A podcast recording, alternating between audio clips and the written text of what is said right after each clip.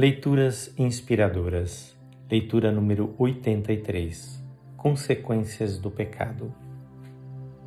Na manhã seguinte, Josué passou em revista os homens, e ele e os líderes de Israel partiram à frente deles para atacar a cidade. Todos os homens de guerra que estavam com ele avançaram, aproximando-se da cidade pela frente e armaram acampamento ao norte de Ai, onde o vale os separava da cidade pôs de emboscada cerca de cinco mil homens entre Betel e Ai, a oeste da cidade. Os que estavam no acampamento ao norte da cidade e os que estavam na emboscada a oeste tomaram posição. Naquela noite, Josué foi ao vale.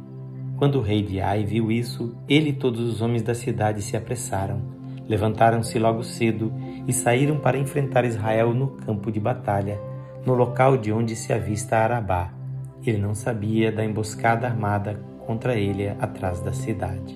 Josué 8, 10 a 14. Apesar de Ai ser uma cidade pequena, a batalha contra ela foi uma das mais duras que Israel experimentou. Primeiro, os israelitas perderam porque Deus os havia abandonado por causa do pecado de Acã, que roubara das coisas consagradas a Deus. Mas, mesmo depois deles terem corrigido o erro, foi uma batalha dura contra apenas 12 mil homens.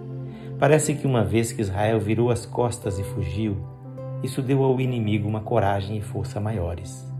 A batalha contra Ai tem um significado especial porque o pecado de Acã não somente trouxe a morte ao povo, mas fortaleceu o inimigo para resistir, mesmo quando Israel já estava na posição certa. Precisamos temer ao Senhor e entender que o nosso pecado não só nos deixa vulneráveis, mas também faz o inimigo crescer em ousadia e resistência. Perdoa, Senhor, os nossos pecados e limpa-nos pelo sangue de Jesus, teu Filho amado. O texto desta leitura é de autoria deste seu amigo, Pastor Edson Grando. Que o Senhor Jesus conceda a você plena purificação de todo o mal.